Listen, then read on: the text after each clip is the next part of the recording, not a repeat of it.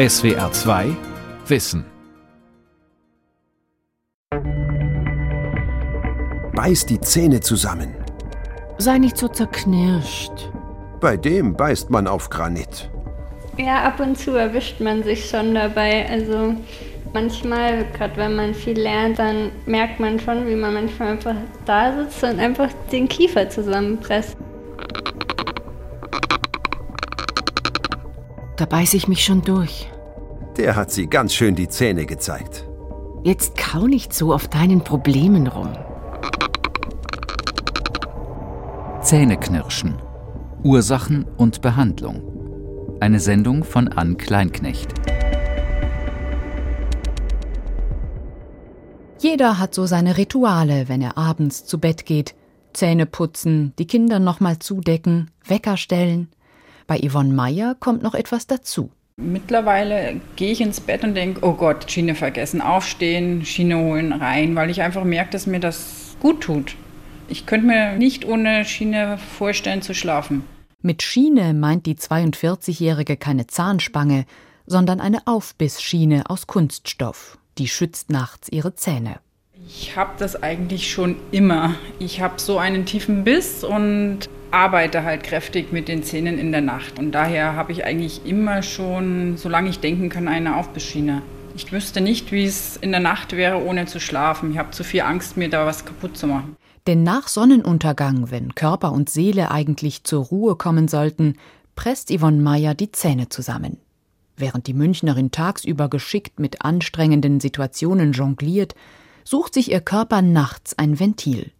Yvonne Meyer drückt Unter- und Oberkiefer so fest aufeinander, dass es schmerzt. Ich habe das eigentlich generell, wenn ich ganz viel Stress in der Arbeit habe, dann merke ich das in der Nacht schon, dass ich am Morgen aufwache und ja, die Kiefergelenke halt einfach drücken, aber nicht Probleme mit den Zähnen habe. Vor fünf, sechs Jahren hatte ich mal eine Zeit, da hatte ich die Schiene nicht so regelmäßig getragen und da haben mir die Front, also ein Frontzahn halt immer gewackelt, mhm. so ganz leicht und aufgrund dessen trage ich halt die Schiene jetzt immer und habe halt auch seitdem keine Probleme mit den Frontzähnen oder mit den Zähnen hinten. Yvonne Meyer ist bei weitem nicht die einzige, die sozusagen auf ihren Problemen herumkaut. 2016 kamen die gesetzlichen Krankenkassen in Deutschland für rund 1,7 Millionen Aufbissschienen auf. Zehn Jahre zuvor waren es nur rund 950.000. Das hat die Kassenzahnärztliche Bundesvereinigung berechnet. Für die Kassen bedeutet das enorme Kosten. Eine der größten, die Technikerkrankenkasse, hat im Jahr 2017 mehr als 100 Millionen Euro für Schienen ausgegeben.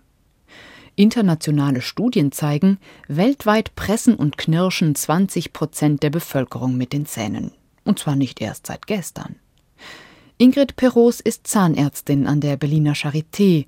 Sie hat die Arbeiten an einer neuen Leitlinie zur Diagnose und Behandlung des Zähneknirschens koordiniert.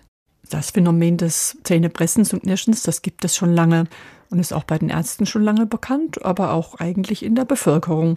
Denn wenn man mal den Sprachgebrauch durchguckt, dann findet man so Sätze wie die Zähne zusammenbeißen und durch oder zerknirscht, Zähne knirschend, geht davon dannen, wenn man sich geärgert hat über irgendetwas. Also das Phänomen, dass man in Stresssituationen oder wenn man auch Schmerzen hat, beißt man die Zähne zusammen. Das Phänomen, die Kaumuskulatur zu benutzen, um das abzubauen, Stress abzubauen, das kennt man. Trotzdem wundern sich die Zahnärzte, dass offenbar immer mehr Menschen ihre Sorgen im wahrsten Sinne des Wortes zermalmen wollen. Wolf-Dieter Seer ist Zahnarzt in München. Er hat sich schon vor Jahren auf die Behandlung von sogenannten Bruxisten spezialisiert, also von Menschen, die mit den Zähnen knirschen oder pressen. Die Untersuchungen zum Bruxismus, die sind eigentlich in den letzten Jahren erst sehr intensiviert worden weil es ein Phänomen ist, was offenbar mehr und mehr um sich greift. Es sind also sicherlich mehr Leute davon betroffen als früher. Und das hat sicherlich mit den zunehmenden zivilisatorischen Stressoren zu tun, mit der Abnahme von Aktivitäten. Körperliche Arbeit wird ja immer weniger. Das heißt also auch, der Ausgleich, den wir als Menschen brauchen, findet weniger statt. Und das ist sicherlich mit ein Grund, warum das Phänomen Bruxismus schon mehr in den Vordergrund in den Praxen gerückt ist. Die Patienten reiben die Zähne übereinander, knirschen und mahlen. Manche drücken die Zunge gegen Zähne und Gaumen, beißen sich in die Wangen und sie merken es häufig nicht. Betroffen sind Menschen aus allen Teilen der Bevölkerung, sagt Jean-Marc Fauduc. Er ist Oberarzt an der Poliklinik für zahnärztliche Prothetik an der Münchner Ludwig-Maximilians-Universität. Wenn man den Bruxismus selbst betrachtet, sieht man einen Altersgipfel im Bereich von 35 bis 45 Jahren. Das ist auch die Phase, wo eigentlich viele in der Gesellschaft einem gewissen Druck ausgesetzt sind, wo vieles zu machen ist und vielleicht es auch damit ein bisschen zusammenhängt. Ansonsten, wenn wir Bruxismus betrachten und schauen, wann tritt es überhaupt auf, kann es natürlich zu jeder Altersphase auftreten, aber wir sehen, dass es im Alter eher abnimmt Zunehmender Stress ist das eine, besser informierte Patienten und ein gestiegenes Angebot das andere. Zahnärzte achten mittlerweile häufiger auf Anzeichen von Bruxismus, möglicherweise um spätere juristische Folgen zu vermeiden, wenn ein Patient sich eine neue Krone zerbeißt. Außerdem können die Mediziner die Aufbissschienen in der Regel ohne vorherige Kassengenehmigung verschreiben. Viele Krankenkassen verzichten aus Zeitgründen auf eine Prüfung Kostenpunkt pro Schiene rund 300 Euro.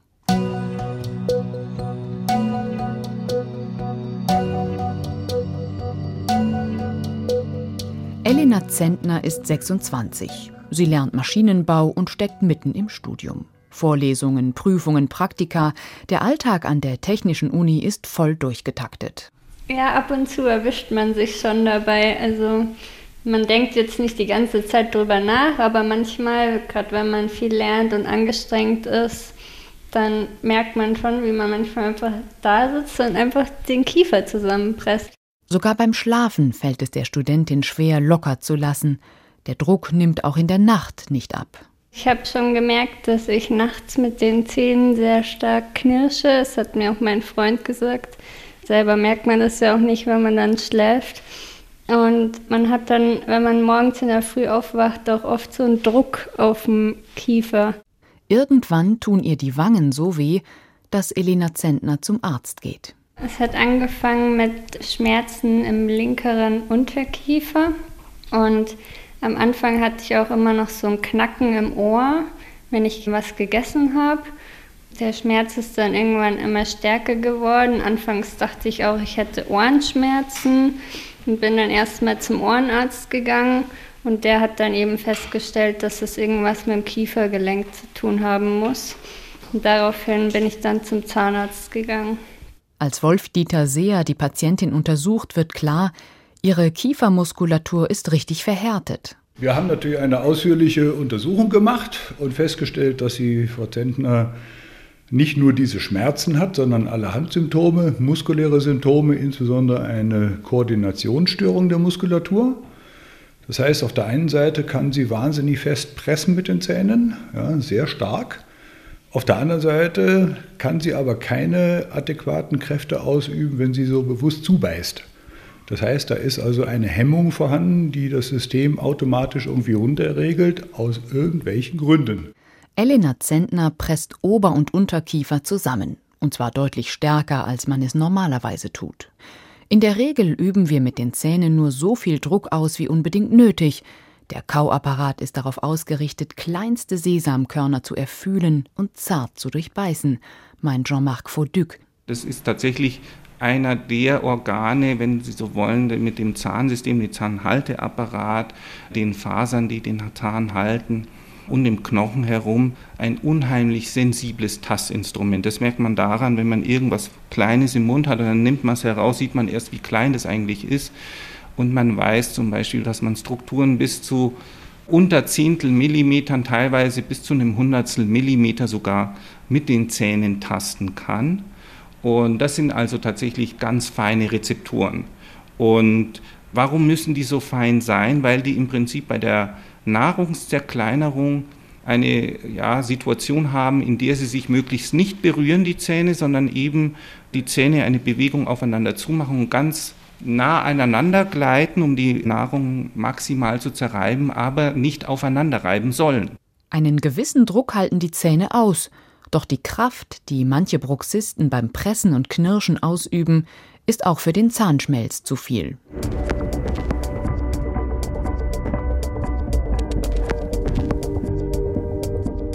Was man weiß, ist, dass zum Beispiel, wenn man das jetzt flächenmäßig betrachtet, bis zu 40 Kilogramm pro Quadratzentimeter, was eine sehr hohe Belastung ist, punktuell auf die Zähne wirken können. Insgesamt können weit über 100 Kilo auf den Kiefer wirken. Neuere Studien sagen sogar bis zu 400 Kilo, die hier entfaltet werden. Das sind also irrsinnige Kräfte, die eben nicht nur eine schädigende Auswirkung auf die Zahnhartsubstanz haben können, sondern auch den gesamten Zahnhalteapparat letztlich belasten können, bis hin zum Absterben von einzelnen Zähnen. Bei manchen Patienten präsentiert sich den Zahnärzten ein erschreckendes Bild. Abgeschmirgelter Zahnschmelz, zerbrochene Kronen, steife Kiefergelenke. Ingrid Perros von der Charité hat schon vieles davon gesehen wenn es wirklich ein Knirschen ist, also nicht nur ein Pressen auf den Zähnen, sondern ein Reiben mit den Zähnen, dann erfahren die Zähne einen Abrieb. Und diesen Abrieb kann man in Form von Schliffflächen sehen, das heißt also Ober- und Unterkieferzähne, die sich gegenüberliegen und die bei diesen Bewegungen dann aneinander vorbeigleiten, dass sich dort dann so richtig passende Schlüssel- und schlossförmig aussehende Schliffflächen ergeben. Man sieht eben auch diese Zungen- oder Wangenimpressionen, dass die Zähne sich dort abbilden, weil die Patienten die Wange ansaugen oder mit der Zunge gegen die Zähne drücken. Im schlimmsten Fall entwickelt sich daraus eine sogenannte CMD. Das steht für Kraniomandibuläre Dysfunktion und bedeutet, dass ein Patient irgendwann den Mund nicht mehr schmerzfrei öffnen kann oder der Kiefer ganz steif wird.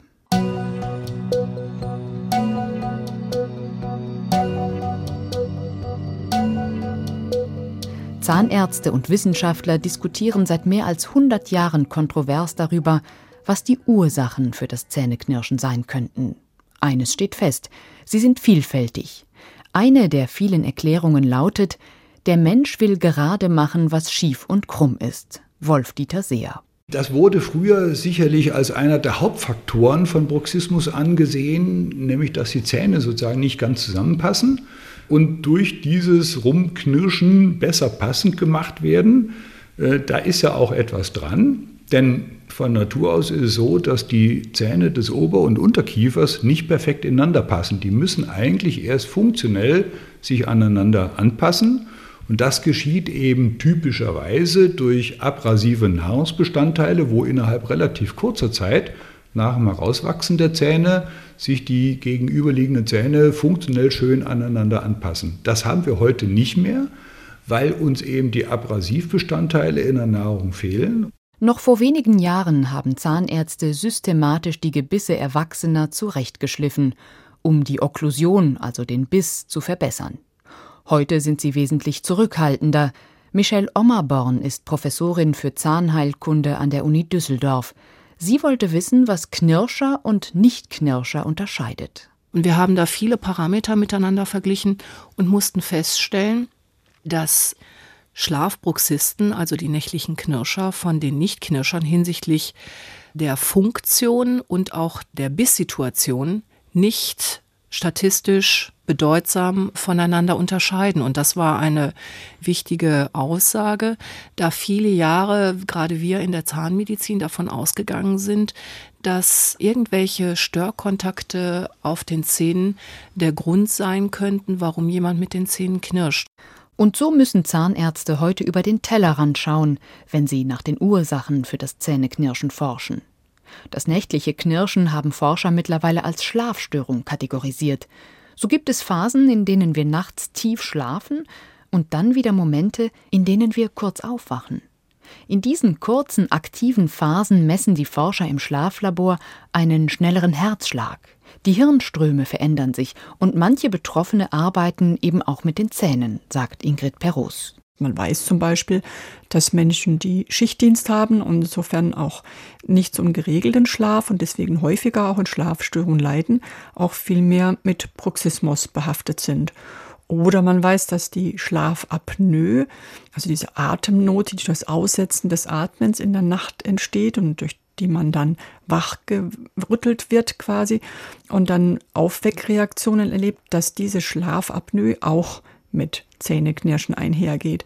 Auch das Schnarchen ist häufig mit Zähneknirschen verknüpft. Und man weiß eben auch, dass Dinge, die den Schlaf stören können, also Medikamente oder Stoffe, die wir zu uns nehmen, wie zum Beispiel Kaffee, also in Übermaßen Kaffee getrunken, Rauchen, also Nikotin oder Alkohol, die auf das Zentralnervensystem erregend wirken, dass die auch den Bruxismus initiieren können, also auch damit in Zusammenhang stehen. Dabei haben die Wissenschaftler in den vergangenen Jahren eine interessante Beobachtung gemacht, sagt der Münchner Zahnarzt Wolf-Dieter Seer.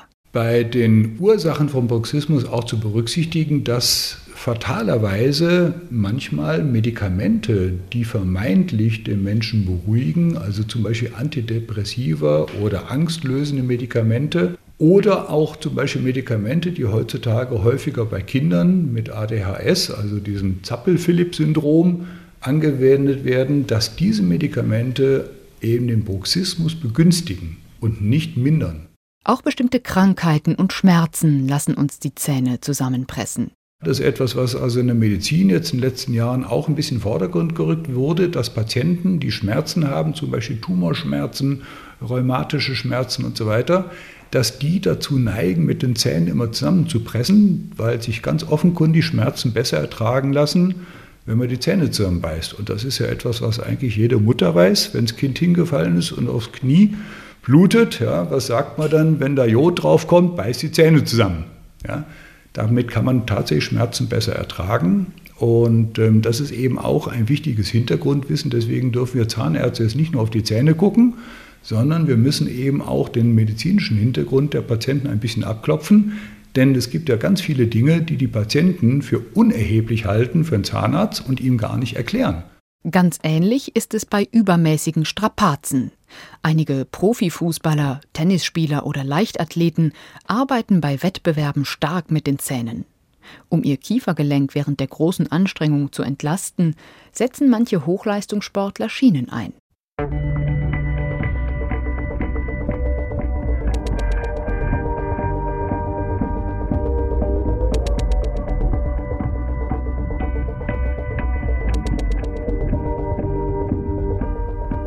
Hauptursache für den Bruxismus, hier sind sich die Forscher einig, ist aber eindeutig emotionaler Stress.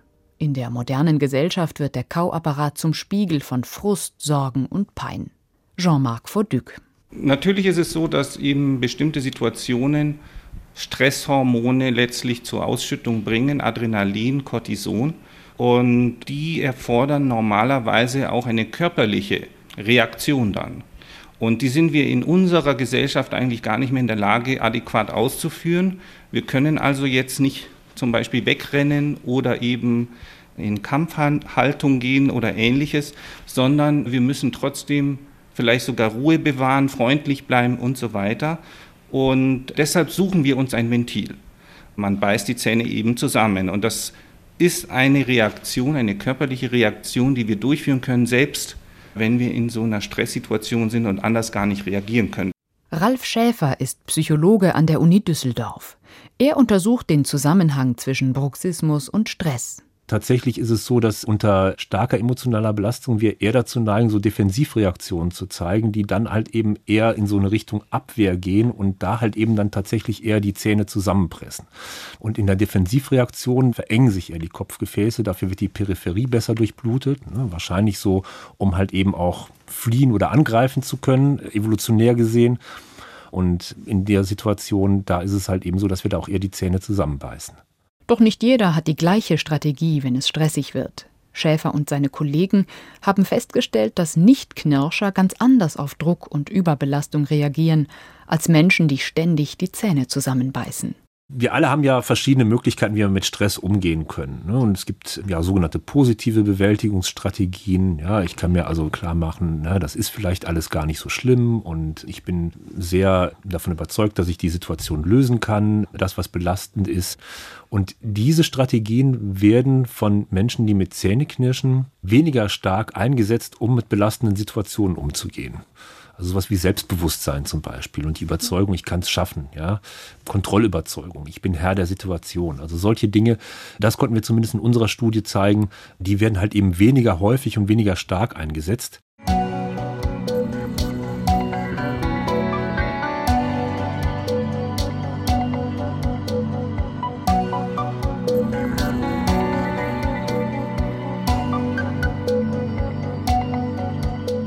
So vielfältig wie die Ursachen für das Zähneknirschen sind, so verschieden sind auch die Behandlungsansätze. Für Wolf-Dieter Seher ist klar, wer einem Bruxisten helfen will, braucht Geduld. Er spricht deshalb auch nicht von Heilung, sondern eher von Bruxismusmanagement. Und dazu gehört erstmal, die Zähne vor weiterer Zerstörung zu schützen. Der Goldstandard ist die sogenannte Aufbissschiene. Seher kontrolliert heute, ob sie seiner Patientin Elena Zentner gut tut. So, grüß Sie. Herzlich willkommen. So, jetzt schauen wir mal, ob wir irgendwie jetzt weitergekommen sind mit unserer Therapie. Die haben wir vor kurzem erst begonnen. Mal sehen, ob Sie schon irgendeinen Effekt feststellen, ob Sie mit der Schiene gut zurechtkommen oder schlecht zurechtkommen. Wie ist Ihnen denn damit ergangen? Besonders in der Früh, wenn ich aufwache, merke ich, dass ich nicht mehr so einen starken Druck auf den Kiefergelenken habe. Es fühlt sich einfach ein bisschen entspannter an. Die Funktion der Schiene ist eine zweifache, nämlich einmal eine reine Schutzfunktion. Dadurch, dass sozusagen ein Plastiküberzug über den Zähnen ist, kann sie nichts kaputt machen an den Zähnen. Zum Zweiten hat die Schiene aber auch zur Folge, dass wir sozusagen sensibel in die Steuerung der Muskulatur eingreifen und dadurch unter Umständen auch zu einer Änderung der Kieferposition, der Kieferhaltung führen können. Die Aufbissschienen sind aus extrem haltbarem Kunststoff und werden mit Hilfe von Alginatabdrücken und einem Gipsmodell genau nach dem jeweiligen Gebiss gefertigt. Sie sind circa einen Millimeter dick und halten Ober- und Unterkiefer auf Abstand. Ein Allheilmittel sind die Schienen aber nicht, gibt Wolf-Dieter Seher zu bedenken. Es gibt auch Patienten, bei denen die Muskelaktivität durch die Schiene eher gesteigert wird, weil das ein schöner Kauknochen ist, auf dem man gut rumknatschen kann sozusagen. Das heißt also, man kann nicht zwingend davon ausgehen, dass die Schiene die Ursache beseitigt. Und da muss man eben im Prinzip, ich sage mal im weitesten Sinne, eine Art Verhaltenstherapie anstoßen, dass man mit dem Patienten darüber spricht, woher kann die ganze Angelegenheit kommen, was sind die Ursachen dahinter.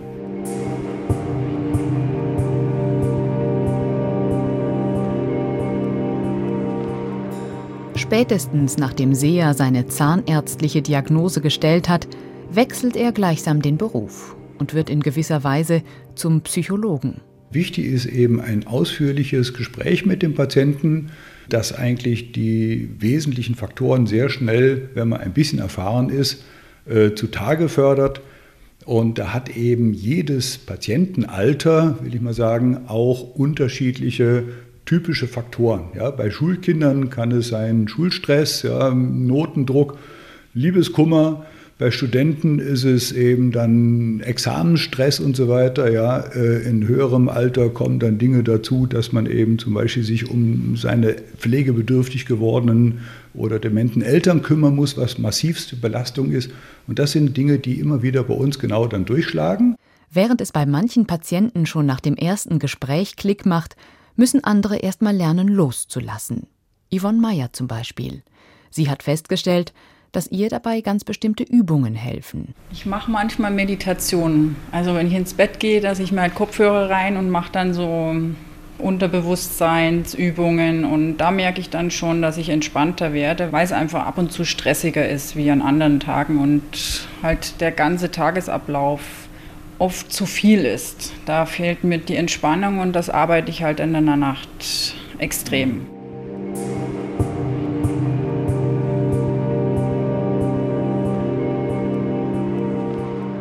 Der Psychologe Ralf Schäfer hat sich den Effekt von Achtsamkeits- und Entspannungsübungen genau angesehen und mit der Schienentherapie verglichen. Sein Fazit? Die Übungen sind mindestens genauso wirksam wie der Zahnschutz aus Kunststoff. Da ist in erster Linie tatsächlich progressive Muskelrelaxation zu nennen. Das ist ein Entspannungsverfahren, was man sehr leicht selbst lernen kann. Ich könnte mir da auch andere Entspannungstechniken vorstellen, Yoga zum Beispiel oder halt eben ähnliche Dinge. Was man auch sehr leicht umsetzen kann, das ist so ein Stück weit eigene Achtsamkeit, ne? dass man halt eben äh, vielleicht bewusst sich mal anschaut, welche Belastung habe ich denn am Tag und wie gehe ich damit um. Gönne ich mir auch Pausen, gönne ich mir vielleicht halt eben auch mal eine kleine Belohnung, wenn ich bestimmte Dinge geschafft habe. Das sind alles Dinge, die halt eben dazu geeignet sind, ja sozusagen Alltagsstress zu bewältigen und damit besser umzugehen. Wer mit Entspannungsübungen nichts anfangen kann, dem rät Wolf-Dieter Seer dazu, richtig aktiv zu werden. Also am besten Spiele, ja, wo man sich richtig erschöpfend betätigen kann und dann eben zum Beispiel bei Volleyball oder was auch immer auch mal richtig draufhauen kann, ja, oder beim Tennis, ja, mal richtig schmettern, dem Gegner eins verpassen, mhm. passiert nichts dabei. Und da haben wir eben einen doppelten Effekt. Einmal sozusagen Ableitung des Aggressionsstaus über diese Muskelbetätigung und gleichzeitig eben auch die Muskelaktivität als solche, die sich sonst im Wesentlichen auf die Kaumuskulatur konzentrieren muss. Doch auch beim Sport gilt, wer allzu verbissen an die Sache herangeht, erreicht unter Umständen genau das Gegenteil. Nicht umsonst tragen manche Profisportler beim Wettkampf eine Aufbissschiene, um ihr Gebiss vor zu starkem Druck zu schützen. Ingrid Perros rät Patienten deshalb, das Zähneknirschen im Alltag so unaufgeregt wie möglich zu managen. Also was geben wir dem Patienten mit? Wir geben in der Regel ein paar rote Punkte mit, die er dann in seiner Arbeits- oder zur häuslichen Umgebung hinklebt als optische Markierungshilfen, die ihn immer wieder daran erinnern sollen, dass er in seinen Mund hinein denkt oder guckt, in Anführungszeichen, um zu erkennen, ob er mit den Zähnen aktiv ist. Dann kann man eben entsprechende Atemübungen oder Entspannungsübungen auch zeigen, wie man die lockere Abstandshaltung des Unterkiefers zum Oberkiefer auch finden kann, damit der Patient dann, wenn er merkt, oh, ich bin jetzt doch gerade verspannt, ich habe die Kiefer wieder angespannt, dass er dann aus dieser Anspannung auch wieder herausfindet.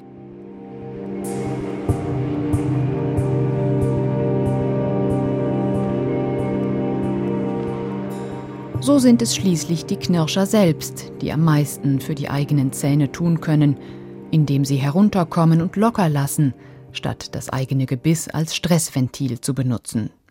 Mit Aufbissschienen können Zahnärzte nur versuchen, die empfindlichen Tastorgane zu schützen. Mit der eigenen Unruhe aufräumen können aber nur die Knirscher. Die Welt verstehen.